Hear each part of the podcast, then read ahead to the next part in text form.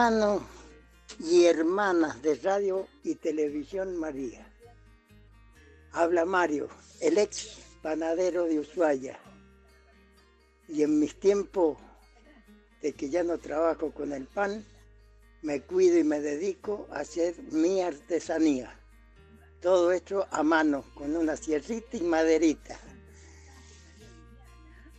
Muchas bendiciones, cariños para los hermanos y hermanas de Radio y Televisión María. Mario, ex panadero de Ushuaia.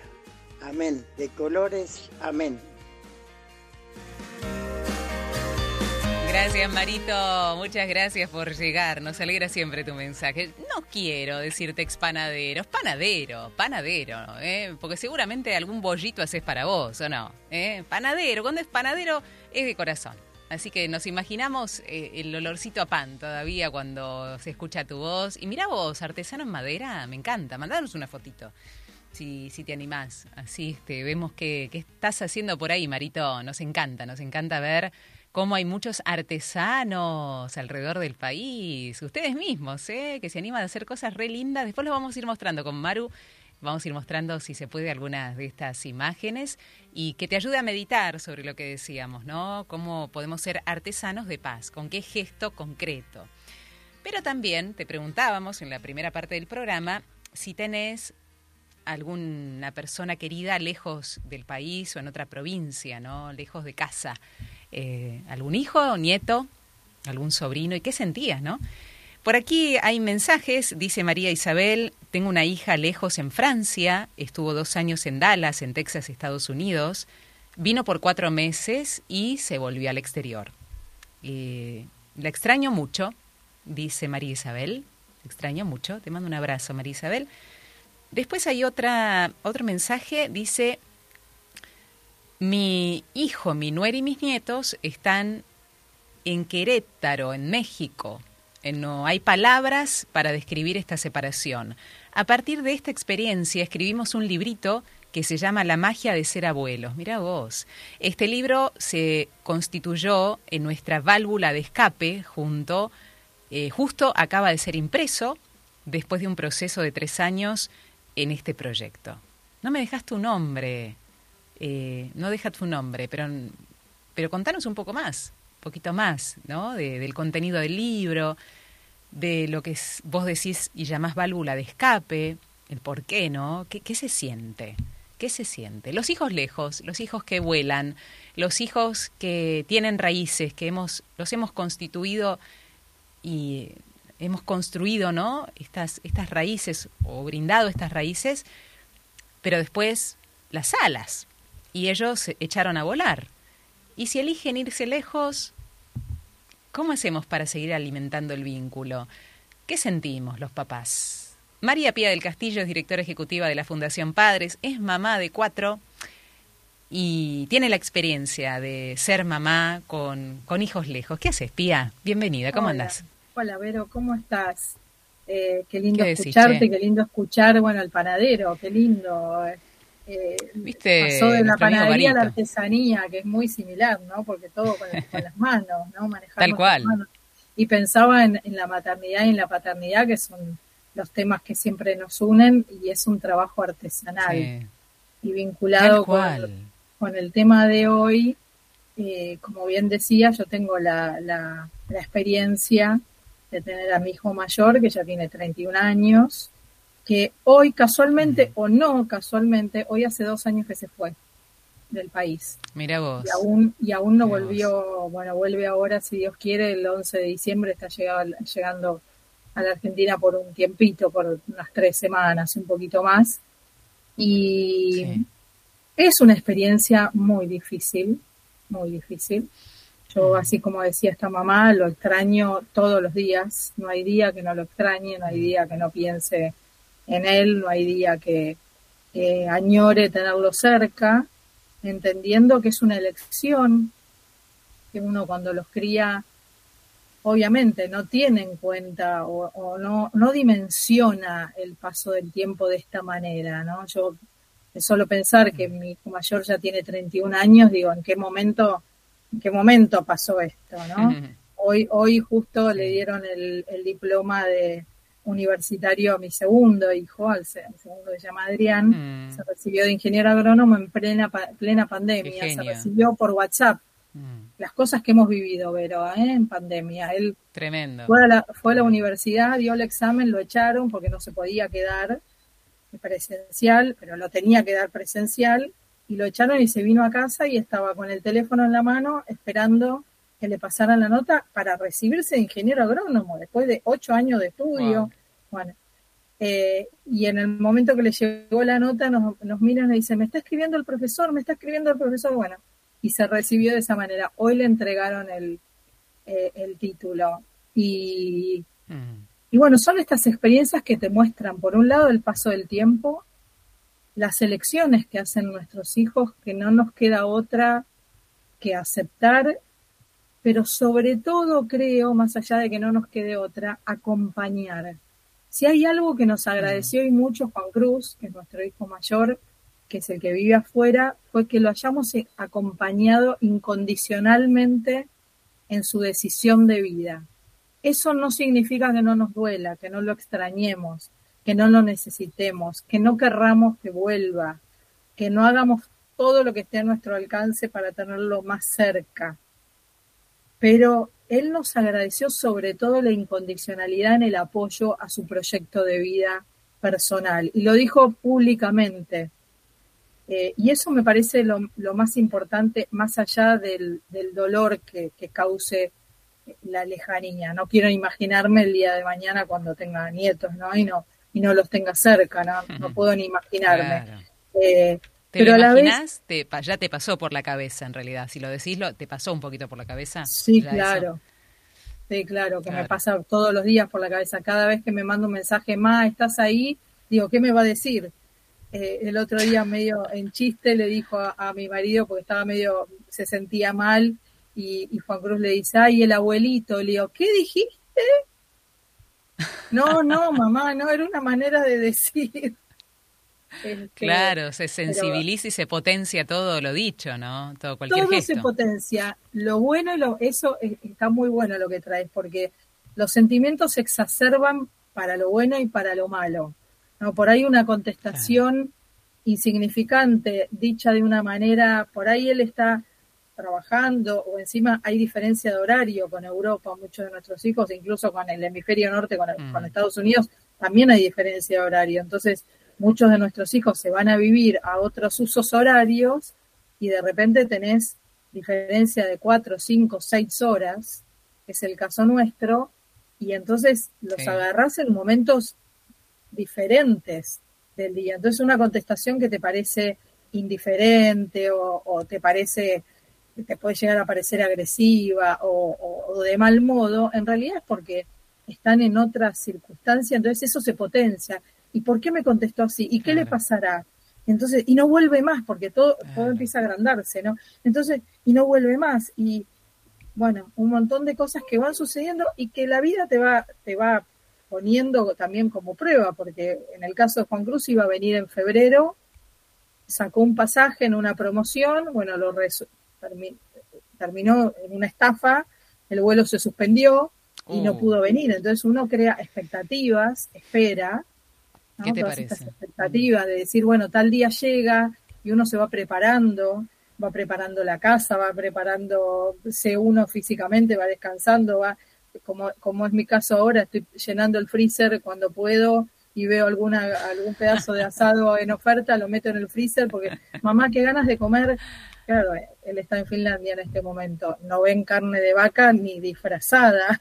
Entonces, qué rico un bifecito de chorizo, qué rico unos chinchulines. Entonces, voy a, uno, es como que te cambia toda la mirada, porque yo voy al supermercado pensando en el dulce de leche que quiero que coman, o en el bifecito de chorizo que quiero que coman. Es como que de alguna manera tu vida torna, se torna con esa centralidad y todo se potencia, todo se potencia, para lo bueno o para lo malo, porque cuando uno dice te quiero, ya sea por WhatsApp, ya sea en una videollamada, en un Zoom, en lo que fuera, eso se agranda, porque no es tan habitual. Cobra mucho significado, no, es el te quiero nada más, chau chau, nos vemos mañana. No, no, de verdad te quiero y quiero que lo sepas, ¿no? Después vamos a hablar de eso, de cómo alimentar eh, el vínculo, pero me quedé pensando en algo, el tema del acompañamiento y de la diferencia de los padres que resisten a ese cambio, porque el nene ya creció y tomó su decisión. La diferencia entre los que eh, resisten al cambio y de alguna manera, en forma consciente o inconsciente, hacen la contra, de por sí ya es un sufrimiento la separación. Añadir sufrimiento a ese sufrimiento, me imagino que no debe estar nada bueno, Pía. No, no ayuda, no ayuda ni a uno que lo sufre, ni al hijo que se va. Porque si bien son elecciones de ellos, no son elecciones fáciles. Porque cuando uno se va de su tierra, deja a su familia, deja a sus amigos, deja un trabajo, deja las raíces, ¿no? Y tiene que acomodarse a una cultura diferente, muchas veces a, a un idioma diferente, aunque no vayamos a España. Estamos hablando en español, en castellano, pero no es lo mismo que hablar en argentino, claramente. Las costumbres son otras, los idiomas son otros, los vínculos son otros, la manera de, de relacionarse. Entonces el que se va deja mucho. Está bien, elige, yo no elijo que te vayas, él eligió irse. Sí, pero también están renunciando a mucho. Entonces, si uno resiste a eso, causa sufrimiento a uno y al otro. Entonces, es un trabajo. A mí me ayudó mucho hablar con otras madres que estaban pasando por la misma situación. Ah, Incluso el hombre y la mujer, la madre y el padre lo, viven diferente a la separación. Es mi experiencia, ¿eh? lo cuento desde mi experiencia personal. mi marido no lo vivió como yo, lo vivimos muy distinto, porque la madre tiene, ni mejor ni peor, distinto, ¿eh? no estoy calificando, no es un tema moralmente bueno o malo, o mejor o peor, mm. no, no, es distinto. El padre varón vive de una manera, la madre mujer vive de otra manera las separaciones. Entonces tuvimos nuestras diferencias. Y a mí me sirvió mucho hablar con otras mamás, porque incluso me acuerdo una conversación que tuve con otra mamá, con un hijo en Bulgaria, también muy lejos, porque aparte los nombres de los países asustan, ¿no? Finlandia, Croacia, Bulgaria, qué sé yo. Suena hasta menos familiar que una España, ¿no? Eh, Cierto. Entonces, y me acuerdo de tener esa conversación que yo le dijera, no, porque sabes, Mercedes, que, ay, no me lo digas, ya, ya lo sé, ya sé lo que me vas a decir. Te, entendés con solo, eh, nada, mirarte, con decir, tengo un hijo lejos y ya, eh, a mí me ayudó muchísimo esas conversaciones con otras mamás en las mismas situaciones. Entender el desgarro que, estaba leyendo un, claro, el sufrimiento que significa el desgarro. Estaba leyendo una nota Em, sobre el tema y en los comentarios muchos pedían, por favor, ¿dónde hay un grupo de mamás que se, de padres que, que sus hijos se fueron lejos? Por favor, y se repetía, era como 10, yo decía, wow. Y es por esto que me estás contando ahora, Pía. Podemos hacerlo cuando quieran, yo me, ofrezco voluntariamente, eh, en serio, lo digo, lo digo muy en serio, mm. porque, porque ayuda mucho, es como en los, es un duelo, es un duelo porque es una separación. Del cual no se habla, no está catalogado como, como el duelo normal, se, se, muere un ser querido, perdiste el laburo, hay que hacer un duelo. No, no está catalogado como un duelo, pero hay que hacerlo. tal cual, y es un duelo, es realmente es un duelo, porque el desgarro que uno siente en la despedida en un aeropuerto es un, es un mm. desgarro, es un desgarro, es hasta, hasta cuándo lo abrazo y hasta cuándo lo suelto, hasta cuándo lo miro, y, no puedo dejar de mirarlo hasta que pasa esa puerta que ya no lo veo más. Es un, realmente es un duelo del que no se habla y que me parece muy importante eh, hablar y poner en común porque nos ayuda cuando uno, es la, famosa empatía de la que hablamos muchas veces, ¿no? Ponerse en el, en el zapato del otro y cuando, cuando uno comparte esos sentimientos, esas emociones, se lo lleva mejor, porque se comprende, uno se mm. siente sostenido, comprendido, entendido. Entonces es una mezcla de sensaciones, sin ninguna duda. Hace mucho bien eh, acompañar a pesar del dolor. Hace mucho bien también mm. hablar de estos temas. Llorar cuando hay que llorar, ¿por qué no? A mí muchas veces me ha pasado de mandarle mensajes a mi, a mi hijo diciéndole con lágrimas, te extraño mucho, te quiero mm. mucho y cuento los días para volver a verte.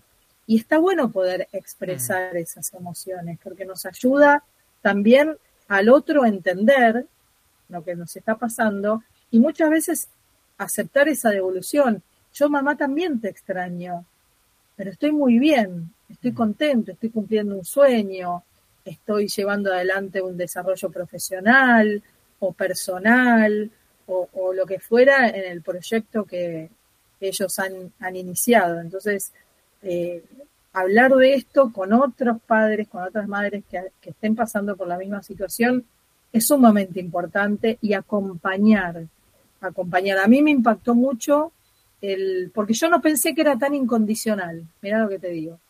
Yo no pensé que era tan incondicional como él sí lo vivió. Él vivió nuestro acompañamiento de una manera incondicional. Y yo estaba convencida que le había puesto un montón de condiciones. Que lo estaba de alguna manera tirando. Bueno, sí, trato de tirarlo para acá, ¿no? Pero, pero que era más evidente mi, mi, tirar para acá. Y sin embargo, él lo está, lo está viviendo como un apoyo incondicional. Entonces, qué bueno que también ellos nos digan cómo lo están viviendo. Y desmitificar también que el que se va, se va a un mundo maravilloso, donde no hay a la panacea, tal cual. No, no es cierto eso. Eh, yo pensaba un poco cuando vos me planteaste este tema, qué error hemos cometido y seguimos cometiendo, por lo menos mi generación y me hago cargo, del mensaje que les hemos dado a, los, a nuestros hijos de decir permanentemente, este país no tiene salida, este país no tiene remedio, váyanse porque acá no hay futuro. Hemos cometido un gravísimo error. El otro día con una prima mía teníamos esta conversación que tiene hijos, sus tres hijos viviendo, ahora dos, afuera. Me decía, pero ¿y para qué se van a quedar? ¿Qué futuro tienen acá? Pero error, hemos cometido ese enorme error de transmitir que este país no tiene futuro, que no tiene remedio, y lo mm. hemos dicho, y claro, cuando uno dice, dice, dice, algo queda, ¿no? Mm. Y yo no digo que las cosas sean fáciles acá, pero tampoco es cierto que allá en cualquier lado del mundo, en cualquier lugar donde te imagines, las cosas son fáciles. En ningún lugar del mundo hoy las cosas son fáciles. Entonces... Mm. no tiene nada que ver con el tiempo. Mira que tengo una hermana que vive en Italia hace 30 años y aún sigue diciendo que nos extraña horrores. Horrores. Y el año pasado dijo algo fuertísimo. Yo no quiero envejecer sola acá. Fuertísimo. Y está feliz, tiene su familia, tiene su trabajo, le va bien. Pero pensar ya el envejecimiento, ya la última etapa de la vida, de esta manera, ¿no? Mira vos, 30 años te estoy hablando. Te estoy hablando de, de 2, 3, 4, 6, 10. Sí, claro. Claro. Entonces, es que siempre eh, la, lejanía, la distancia. Tira, ¿no? La tierra. Sí, claro, pesa un montón y, mira, ya nos mandaban un, un videito muy gracioso, la mujer de mi hijo es croata, es de Croacia, ahora están viviendo en Finlandia, y claro, él le, la va introduciendo en nuestras costumbres. Hoy Tena toma mate. Entonces nos mandó un videito, Tena, ¿qué estamos tomando? Y en su castellano muy bueno, por cierto, dice, estamos tomando mate con bizcochitos muy claro lo dijo. Entonces, claro, cuando por eso yo voy acopiando dulce de leche, bizcochitos de grasa.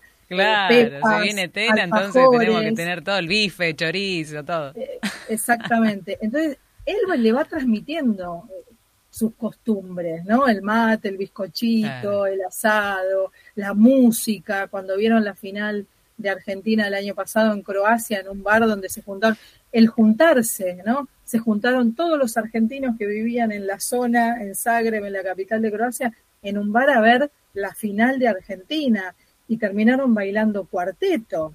E, entonces las costumbres se llevan al lugar donde uno va.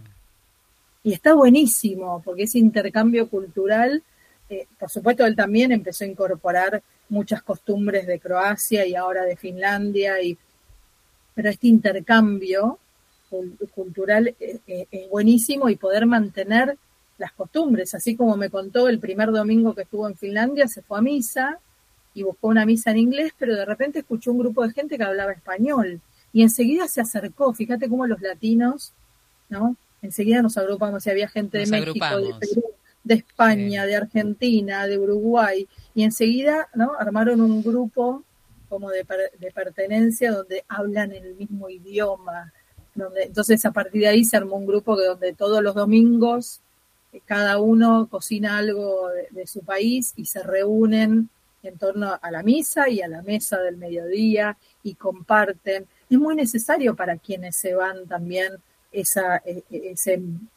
esas costumbres, mantenerlas, cultivarlas, eh, afirmarlas, ¿no? Entonces, eh, la comunicación con nosotros reafirma esto. Bueno, hablamos los domingos al mediodía mientras nosotros comemos el asadito del domingo o la pasta del domingo y ellos ya están... ¿Se ponen la, la videollamada?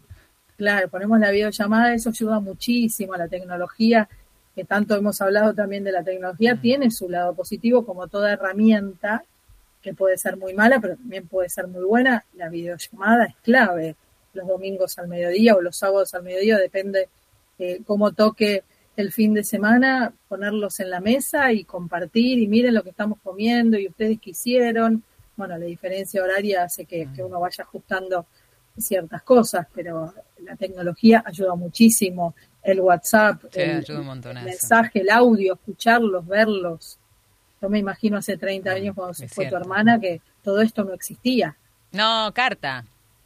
Carta era, esperar 20 días la carta, esperar la contestación, eh, carta, era eh, escrita, a mano, eh, todos, tiene todo su encanto, pero la verdad que la inmediatez no existía, el teléfono era un vecino que lo tenía abajo, vivíamos en el edificio, un vecino abajo, llama a Sandra, llama a Sandra, y todos bajábamos, ¿no? Al vecino, el único que tenía teléfono en el edificio, bajaba. Toda esa cosa, ¿no? Y ahora, bueno, tenemos esta posibilidad. Aún así, bueno, es lo que decís vos, sigue, sigue siendo difícil.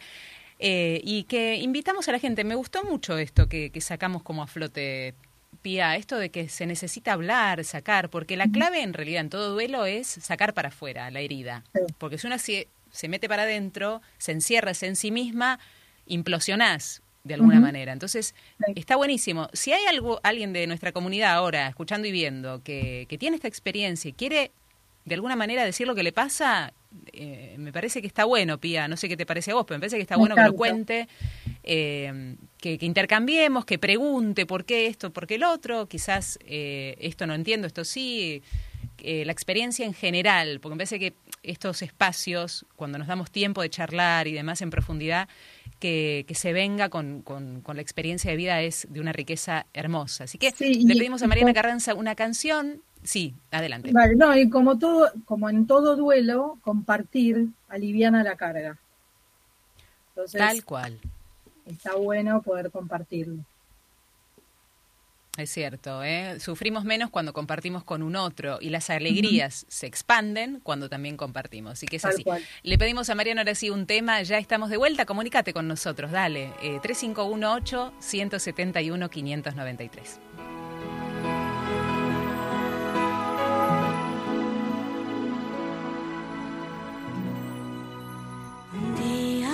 tenemos sin pensar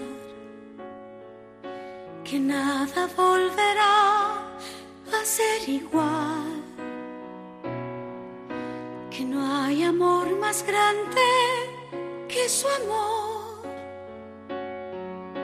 que nada duele más que su dolor. Vivimos para ellos sin saber que el tiempo nunca deja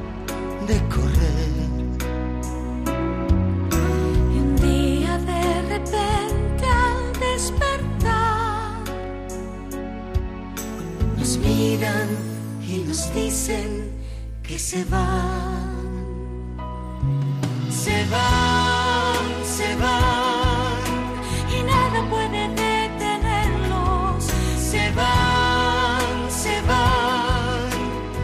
quedamos en silencio, con la casa llena de recuerdos, con sus voces en cada rincón, que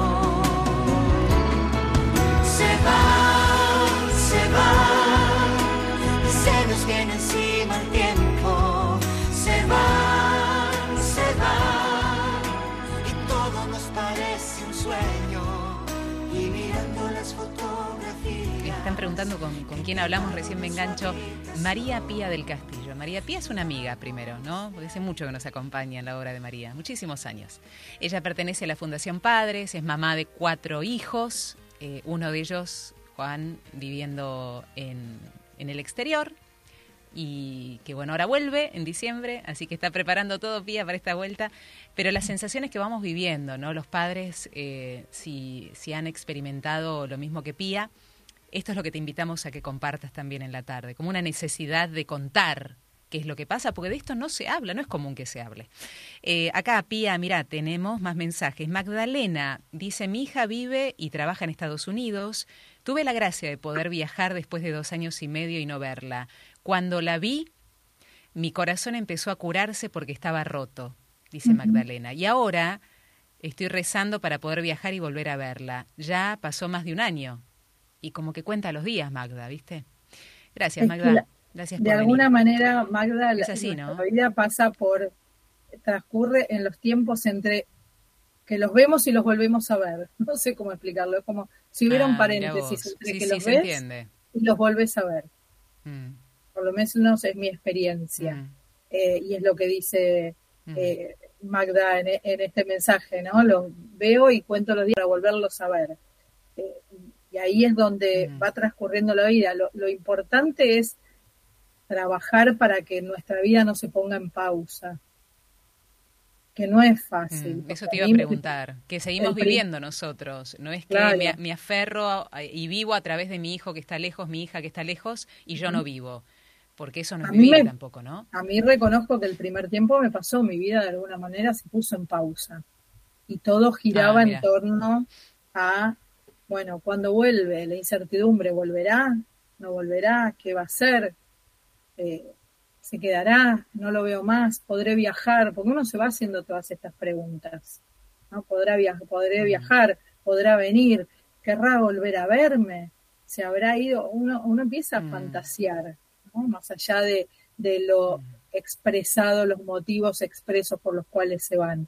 Pero uno empieza a, a fantasear. Como dice Marian Rojas, una psiquiatra española muy, muy reconocida, el 99% de las cosas que pensamos no suceden, que nos preocupan no Es suceden. cierto. Pero bueno, el cerebro a veces no, no, no, no juega una mala pasada y empezamos a pensar cosas que, que son una espiral de, de- de circunstancias. Entonces lo importante es que Sí. si bien hay un paréntesis real entre que los vemos y los volvemos a ver, nuestra vida no se pause y podamos seguir adelante con nuestros otros hijos, pues también ese es un error que podemos cometer, idealizar al que se fue y, y descuidar a los que están. ¿no? Entonces, ese equilibrio que a mí también reconozco que me costó mucho, ¿no? Porque la primera Navidad me sonó el teléfono y era Juan Cruz y el resto ya dejó de importar, entre comillas, ¿no? De alguna manera dejó de importarme. Y los tres que estaban conmigo, los otros tres que estaban conmigo, bueno, ese equilibrio entre no idealizar al que se fue y, de, y descuidar a los que están y cuidarlos en el vínculo a todos, bueno, es un trabajo, es una, es un, es una realidad diferente que hay que, que enfrentar. Por eso me parece interesante hablar de duelo, porque es una separación, se pierde la cotidianeidad, pierde la cotidianeidad. Me imagino esta abuela que, que hablaba hace un rato, bueno, estuvo en los partos, gracias a Dios, pudo presenciarlos, pero de repente el primer día de escuela del nieto no podés estar, o el día de la primera comunión, o el, o el cumpleaños, eh, no estás. Eh, este fue el primer año que, que, yo no estuve en 30, en 31 años de la vida de Juan Cruz, fue el primer año que no pude estar con él. Y, y tenía dos miradas, y me las planteé como las dos miradas. Agradezco los 30 años que sí pude estar con él, o me quedo en el único año que no pude estar con él. Y ahí es donde, bueno, uno tiene que ir buscando el equilibrio para que la vida no, la vida propia e indirectamente la vida de ellos no se pause. ¿Es fácil? No, a mí no me resulta. Y no que no vivan la angustia nuestra también, ¿no? Y no transmitir esa ellos angustia. perciben, y eso, eso de potenciar, por ahí hacemos algún comentario y se potencia también, ¿no? Sí, sí. A veces me ha pasado de mandar por equivocación propia, por la diferencia horaria, eh, un mensaje, hola, ¿estás? ¿Mamá pasó algo? Como que también del otro lado se Seis asustan, horas después. ¿no?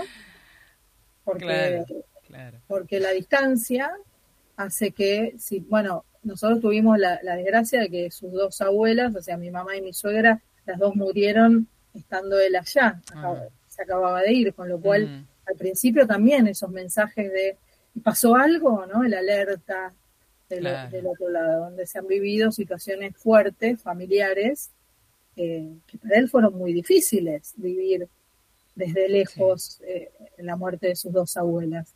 Entonces, yo creo que hay que entender ambas posiciones, está bueno poder hablarlo, está bueno poder hablarlo con ellos también, pedir disculpas cuando uno potencia negativamente, eh, agradecer cuando uno potencia positivamente, aprovechar mucho el tiempo que se comparte cuando tenemos la posibilidad de visitarlos o que nos visiten, aprovechar mucho ese tiempo y, y- y- y poner prioridades, que tampoco es fácil, porque uno cuando organiza un viaje está con muchos temas y cosas y va y viene y de repente Claro. llegás a la visita y vos querés disfrutar, pero hay un montón de otras cuestiones que se te cruzan en el camino o, o lo mismo cuando ellos vienen para acá. Entonces, tratar dentro de lo posible de disfrutar de ese tiempo compartido y de disfrutar las videollamadas, los WhatsApp, lo- lo- los grupos de WhatsApp donde uno intercambia fotos y mensajes y, cosas que van pasando. A él le pasó este, estas, todas estas votaciones que tuvimos, él tenía seis horas y no se iba a dormir hasta no saber los resultados de las votaciones de acá, porque más allá de que viva lejos, sigue pendiente de lo que pasa en la Argentina. Bueno, todas estas cosas se van entremezclando en el día a día y, y uno cambia de alguna manera la rutina, la, la manera de, de- de hacer las cosas. No es creo que ni mejor ni peor, es distinto. Si me preguntan, yo quisiera que estuviera más cerca, pero bueno, es una realidad que si me opongo, la sufro. Si la acepto, tengo más Sí. posibilidad de acompañar. Y la aceptación no implica ausencia de dolor. Exacto. Ayer hablábamos con un psiquiatra, el doctor Rey, que tenemos un, un ciclo. Hablamos de las situaciones más estresantes de la vida, cómo hacer para afrontar eso. Y él daba clave, ¿no? Eh, es eh, el querer aceptar, el querer y el aceptar como, como de la mano, ¿no? Eh, Sí. El querer salir adelante, dejar de tener una pausa, dejar de, de, de estar en modo víctima, ¿no? De alguna manera. Y el, y el querer salir adelante. Aceptar la realidad tal cual es. ¿Eh? Eh, Sí. Está lejos. Ahora, en este preciso instante está lejos. ¿Lo quiero cerca? Sí, quiero cerca. Esta es la realidad. Y después hacer, eh, si, si me, me encuentro en una situación eh, en un pozo de víctima o de mucho dolor, obviamente hay que accionar para salir de ese lugar, ¿no? Claro, y muchas veces pedir, en esos casos extremos, pedir pedir ayuda profesional, ¿por qué no? Ayuda, ¿no? por Una supuesto. terapia, una psicóloga, un, Sí. un acompañamiento, un grupo, como decíamos antes, un grupo de, de Claro. padres y que estén pasando por, por esta situación. Hoy, más allá de la realidad del país, que insisto, creo que como generación hemos cometido este gravísimo error de transmitir a nuestros hijos este mensaje de este país no tiene futuro y que y de alguna manera las campañas políticas hayan usado como caballito de batalla esto queremos que nuestros hijos se vuelvan o la única salida es Ezeiza, estos mensajes que hemos transmitido tanto, ¿no? socialmente que son muy dañinos, muy sumamente dañinos y me hago cargo, ¿eh? porque yo también durante mucho tiempo Sí, lo sí. dije. Eh, entonces no, no, no le echo la culpa a otros, me hago cargo también de lo que me, de lo que me toca. Eh, pero no, no han favorecido nada. Y la realidad es que más allá de todo eso, es un mundo globalizado. Y cuando. Uno va a otros lugares del mundo, también hay intercambios, hay mucha migración en el mundo hoy por hoy, porque los jóvenes tienen otra manera de pensar, porque son más nómades, si se quiere, que nosotros. De hecho, hoy por hoy los trabajos virtuales hacen que puedas vivir en cualquier lugar del mundo. Es cierto. Indiferentemente, ¿no? Y hay países que fomentan que se instalen eh, trabajadores digitales con, beneficios impositivos y demás en sus países. O sea, el mundo ha cambiado. El mundo es global. ¿Quién? Yo no, yo hoy tengo 56. Cuando yo tenía la edad de mi hijo, no se me cruzaba ni por la cabeza, como decía esta mamá, ¿dónde queda Andover? ¿Dónde queda Croacia? ¿Dónde queda Finlandia? No se me cruzaba por la cabeza. Es cierto. Uno se podía preguntar dónde queda Mendoza, dónde queda Córdoba, dónde queda Tierra del Fuego, pero eh, pensar en otro país, en Europa, en otro continente, cruzar el océano, era impensado para nosotros. Hoy para los chicos es absolutamente cercano. Mm. Es absolutamente cercano. No hay estas no están estas barreras culturales que nosotros sí teníamos. Ellos no las tienen. Creo que eso es algo favorable a, la época que estamos viviendo. Las barreras culturales bajan y, y, el mundo está globalizado también en este sentido y los chicos son mucho más abiertos a, vincularse con otras culturas, mm. con otra, con otra gente. Eso me parece que es algo muy positivo y que pasa en el mundo, no solo en la Argentina. Nosotros sí hemos tenido momentos de, emigraciones fuertes, como fue el 2001, como fueron estos mm. años, eh, por particularidades, pero también hay muchos chicos que están volviendo, como, como tu hermana, ¿no? que decía, yo no quiero envejecer acá sola. Las raíces las raíces eh, tiran. En, en, un momento, mi hijo que está haciendo un máster en, educación y políticas públicas, me dijo, yo me quiero ir a estudiar porque quiero volver y ser el ministro de Educación de la Argentina. Le paso el aviso al próximo presidente. Mi vida. Atención, ¿eh? Atención, presidente electo, que, él dijo que quería ser ministro de Educación. Todavía no se ha, no se ha nombrado ministro de Educación en la Argentina. Es. Eh, bueno, son sueños, qué sé yo, no sé si, si va a ser o no. Pero hoy está... Pero también la clave ahí está en acompañar, ¿ves? ¿Querés ser ministro de Educación? Dale. No, ¿cómo vas a ser ministro de Educación? Imposible. Claro, dale para adelante, no la traba, ¿viste? Porque ahí hay que hacer el ejercicio continuo. lo que nos parece una locura a nosotros por esta brecha intergeneracional, porque es de otra generación, porque vive en el mundo de forma diferente, no, no cerrar y no cercenar al otro por, porque en nuestra estructura no está eso, ¿no? Hay que hacer un ejercicio continuo. Mirá vos, acá viene Carlos que eh, plantea lo de las dos miradas tuyas que decías. De un lado, de lo, cómo te lo puedes tomar. Dice Carlos que tiene familia en Venezuela, Costa Rica y Perú. Y dice, la es diferente según las circunstancias de todos los actores, dice Carlos. Y es la mirada de un hombre también, ¿no? Que lo plantea diferente a la de la mujer. Puede ser dura y merecer un duelo, dice Carlos, o puede ser una alegría. Depende también de cómo lo vivan los actores implicados. Eh, y que Dios bendiga a Pía, que está hablando en este momento, ¿no? Y gracias, a Carlos que, se suma, ¿no? Eh, de un lado y del otro no deja de doler en ninguna circunstancia, pero la, la cómo nos posicionamos, ¿no? Y, y aparte me parece que es interesante para estas miradas ver por qué se fueron se fueron porque tuvieron que escapar, pienso en Venezuela, ¿no? Tantos venezolanos ah, como bueno, la guerra, la guerra. Hoy vamos a hablar de, las, guerras, tremendo. ¿no? De, Ucrania, de Israel, de tantos lugares del mundo de que no se habla que hoy hay, hay guerras. Me tuve que escapar o elegí irme por un sueño, por un proyecto, por, una, por un trabajo, por un ah, matrimonio, por el amor, por lo que fuera. No es lo mismo irse huyendo de un país una cuestión de, extrema necesidad, o elegir irse por un proyecto. Claramente no es lo mismo. Ni en el que se va, ni en el que queda. Es la misma mm. reacción. Entonces, irme por ver a un hijo que se va con un proyecto sólido, con un plan, con un sueño, no es lo mismo que ver a un hijo irse porque no le queda otra, porque se está escapando, ¿no? De la falta de trabajo, del hambre, de un peligro, de una guerra, de lo que fuera. no es la, angustia que te genera quedarte y que se vaya un hijo por una, una situación así, no es lo mismo que ver a un hijo que está cumpliendo un sueño. Igual duele, pero no, claramente no es lo mismo. Porque la felicidad, la felicidad de nuestros hijos mm. nos hace felices. Mm. Eso, sin ninguna duda. Eh, más mensajes. más mensajes, Pía. Eh, tenemos por acá la de Alba que dice, oh, la estoy escuchando y mirando a Pía. Eh, y a veces me pone un poco triste, dice que los chicos dejen el lugar donde han nacido, pero yo digo que, que también Argentina es muy, es muy bella, ¿no? Y le hace acordar un poema que había leído por allí. Eh, Susi, gracias por la participación.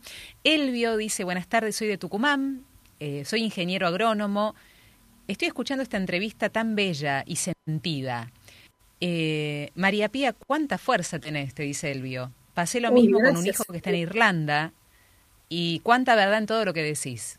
te felicita. Así que palabras de un, de un papá eh, que está por allí, eh, hijo en Irlanda, y que realmente está sintiéndose identificado con todo lo que estás contando. También em, nos cuenta, eh, somos Ismaira y Miguel, 42 años de casados, Miguel es argentino y yo venezolana, el menor de nuestros hijos era, está en Venezuela con su esposa. Desde finales de 2019 hasta finales del año pasado vinimos a Córdoba, en este momento nuestro hijo nuevo y nieta viven en Chile. Es así como mi nieto menor nació en Chile, no podía ir allá porque como venezolana necesitaba visa. Y me la dieron acá, gracias a Dios. En plena pandemia nos vinimos de nuevo acá a Villa María, Córdoba. Ellos se fueron a México por limitaciones de trabajo en Chile. Nos quedamos acá procesando el cómo nos separamos todos, Terminé mi trámite para ser argentina y poder ir a México y logramos ir a verlos. Yo como venezolana tampoco podía entrar a México, pero como argentina sí, y pude ingresar. Solo esta Argentina maravillosa nos ha abierto las puertas a todos los inmigrantes venezolanos. Gracias, Argentina. Ahora estamos de nuevo en Villa María y pronto nos vamos a Venezuela. Aquí estamos solos. En Venezuela por lo menos tenemos a nuestro hijo menor, nueve y hermanos, aunque no dejamos de soñar de estar todos juntos. Cuántas idas y venidas, ¿no? Cuántos, cuántos países involucrados, cuántos lugares, cuántos sentimientos, me imagino acá, porque no fue un solo movimiento, fueron varios, Pía. Sí, tal cual, cuánta movida, ¿no? Movida emocional tremenda, tremenda. Me imagino lo que debe ser esa familia. Y la, y la fortaleza, ¿no? Porque de alguna manera eh, los vínculos se sostienen gracias a esa fortaleza y, al amor que, que, que siempre uno tiene más allá de, la, de las distancias. Pero yo te puedo decir, habiendo tenido la oportunidad de viajar por, para visitarlo a Juan Cruz, que no he visto en otros lugares del mundo el, ¿cómo decirlo? La, la calidez con la que nosotros recibimos a la gente. Realmente.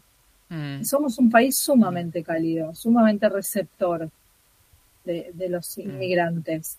Eh, tenemos detalles que, no he visto en el mundo y no porque haya viajado mucho, eh, pero he tenido, he tenido la posibilidad de visitar distintos lugares por, eh, para visitarlos con Cruz y, y, realmente cuando volví acá, sobre todo esta última, esta última vez que la fui a visitar, empecé a valorar mucho más de lo que tenemos acá en nuestro país que habitualmente no valoramos cuando estamos acá en el día a día. Por eso me replanteé estas frases, ¿no? De este país no tiene remedio, no tenemos futuro, no hay nada que hacer, esta cosa de desesperanza que creo que hay que, dar la vuelta, porque el lenguaje hace mucho, cuando uno dice, el lenguaje expresa el pensamiento. Totalmente, marca, sí, marca, sobre todo si, si los hijos le escuchan, ¿no? y marca la conducta, sin duda, marca la actitud hacia el otro. Si yo estoy desesperanzado y estoy convencido, porque me lo han dicho y, lo, y me lo he dicho muchas veces, de que no hay remedio, que no hay salida, y pues no va a haber salida, ¿no? Es como, un, como una enfermedad, dicen que las, enfermedades graves también, de, la curación o no, en gran parte, mucho, mucho de, esa, de la curación depende de la actitud que uno pone frente a la enfermedad. Si uno se entrega, sí, así es. Eh, tiene menos posibilidades de sanarse que cuando uno eh, tiene buena actitud y quiere salir adelante. Eso no quiere decir que siempre uno se, se cure, pero, pero la actitud es fundamental. Y en este caso me parece que también que es como la profecía autocumplida de nuestro país. Este país es un desastre, pues bien, es un desastre. Y me parece que son tiempos más allá de quién ganó las elecciones, no me voy a meter en el tema político. Creo que todo cambio, todo hito, ¿no? Toda, todo buen nuevo comienzo es una esperanza. Más allá de quién comience, no me quiero meter en eso, no quiero que lo tomen como algo eh, ni político ni ideológico. Pienso en el comienzo. Es un comienzo de algo. Bueno, ponerle esperanza, ponerle energía, salir adelante. Estamos viviendo tiempos difíciles, queremos que nuestros hijos vuelvan, bueno, vamos para adelante, transmitamos otro mensaje, porque eh, la esperanza, así como lo malo se transmite, la esperanza también se contagia. Y no es ingenuidad, ¿eh? No es ingenuidad de decir, bueno, si lo digo... Es una realidad palpable. es, bueno, eh, la actitud, el mensaje que podamos transmitir es contagioso. Entonces, mm. es una gran oportunidad la que tenemos hoy, más allá de lo político, no sé, coyuntural, social y demás. Creo que es una decisión de cada uno, decir, bueno, ¿cómo me tomo esta nueva etapa? Es como cuando llega fin de año, este que llega fin de año y brindamos a las 12 y pensamos en el año nuevo y nos, hacemos, nos hacemos un montón de propósitos y los escribimos y agarramos mm. una agenda nueva y y estrenamos y, o un cuadernito y le ponemos un papel lindo y nos compramos una virome nueva.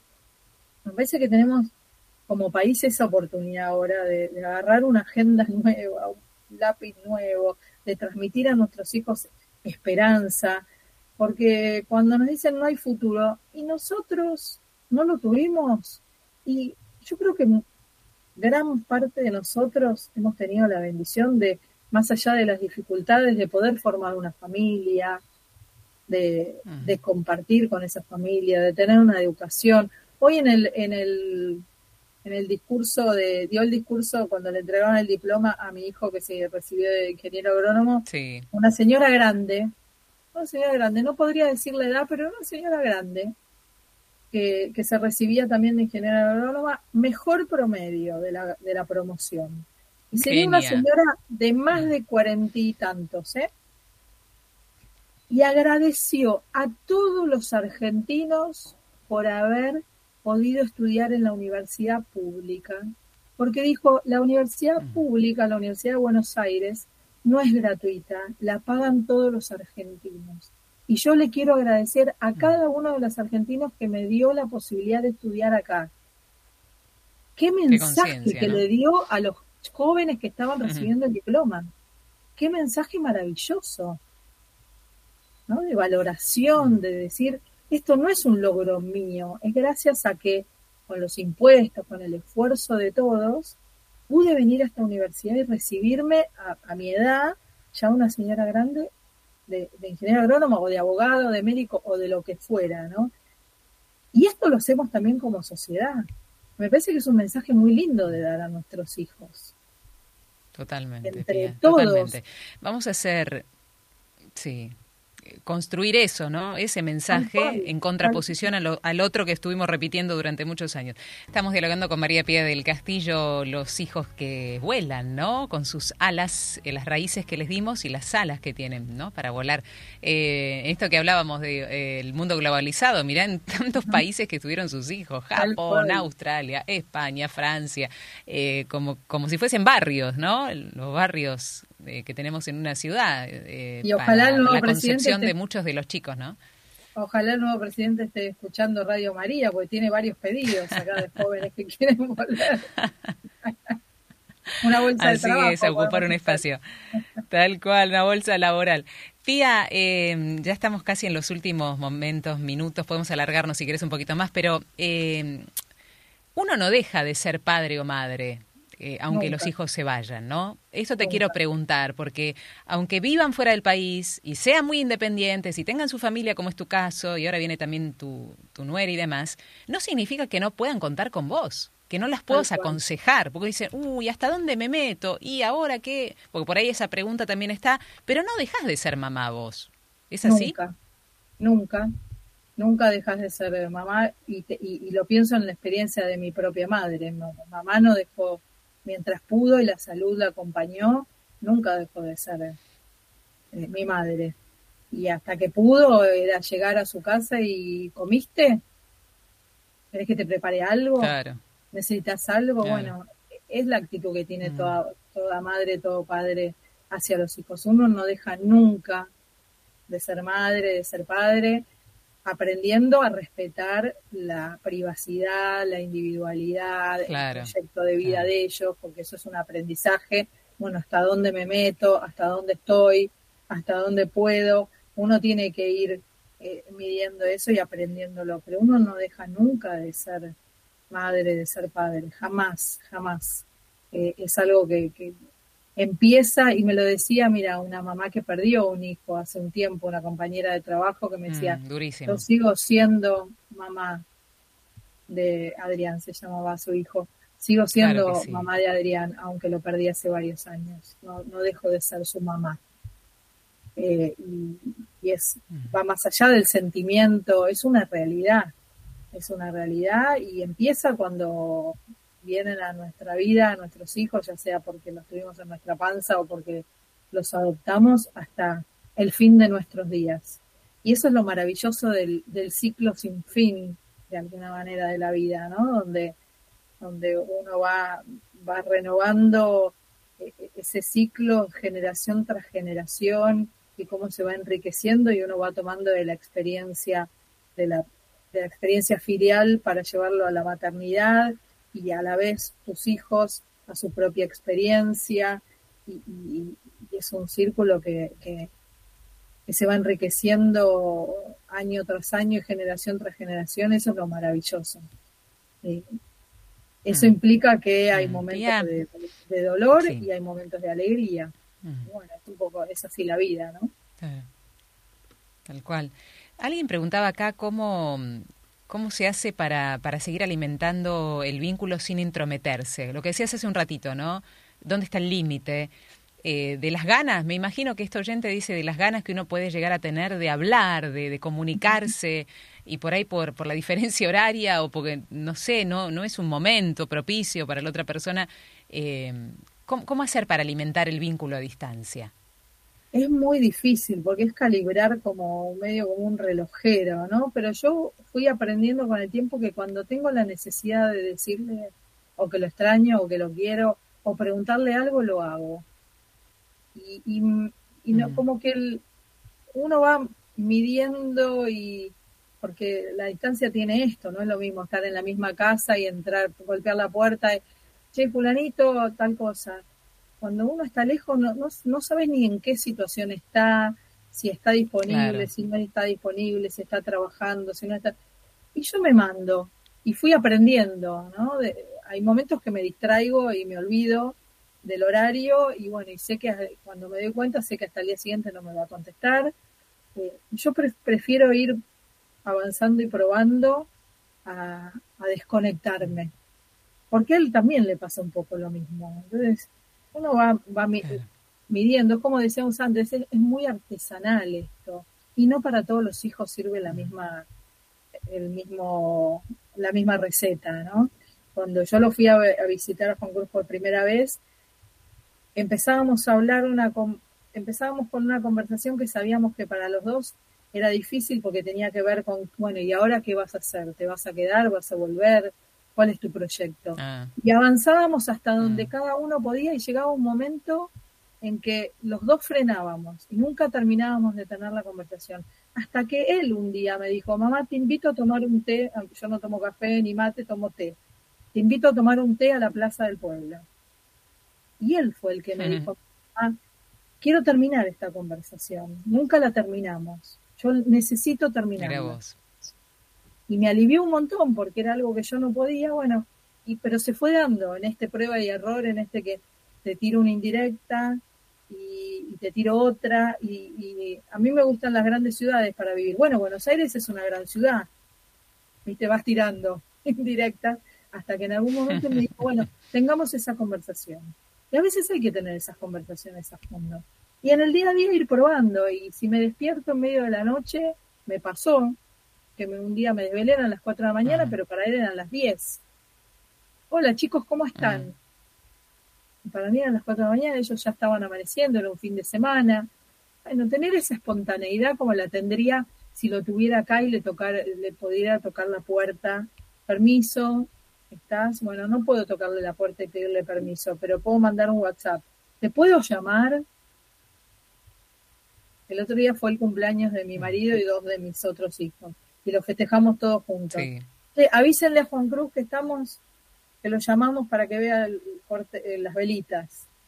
Y todos llamándolo y no contestaba, no contestaba, no contestaba. Bueno, se perdió las velitas. ¿Qué vamos a hacer? Nos hubiera encantado que estuviera, pero estaba paseando. Para nosotros eran las 3 de la tarde, para él eran las 7, 8 de la noche. Bueno, se perdió las velitas. No es un drama mala suerte, va a haber otras velitas. Yo creo que la naturalidad mm. Lo que ayuda este, a este vínculo a la distancia. Y dentro de lo posible, bueno, verse cada tanto, una vez al año, una vez cada seis meses, no sé, cuando podamos, una vez cada dos años, cuando se pueda tratar de, de encontrarse, porque el abrazo, el contacto, ¿no? el darse la mano, el agarrarse. Yo les confieso que cuando lo fui a visitar el año pasado, que hacía un año que no lo veía, me agarré y salgo en todas las fotos en el medio de él y la agarrada. a la novia, en el medio, bien de suegra molesta, en el medio, de un lado él, de un lado ella, y yo en el medio. bueno, ya este segundo claro, qué hermoso, la verdad que aprendí no me puse ya está, ya no tanto en el medio. pero me agarraba, ¿eh? Me agarraba del brazo. Sí, sí, claro que sí, claro que es el contacto, ¿no? El contacto. Eh, Pía, la verdad que me encantó charlar este tema con vos en, en una apertura de tanta generosidad y sensibilidad, que la gente lo ha captado así, de esta manera, porque siguen enviando mensajes hablando de esto, eh, de tu espontaneidad y de, de tu frescura y de la necesidad que, descubrí gracias a vos de que hay de, expresar estas cosas, este tema en particular, que, que no se, o sea, como mensaje rescato, ¿no? No, no se queden encerrados en sentimientos que les pueden hacer muy, mucho daño.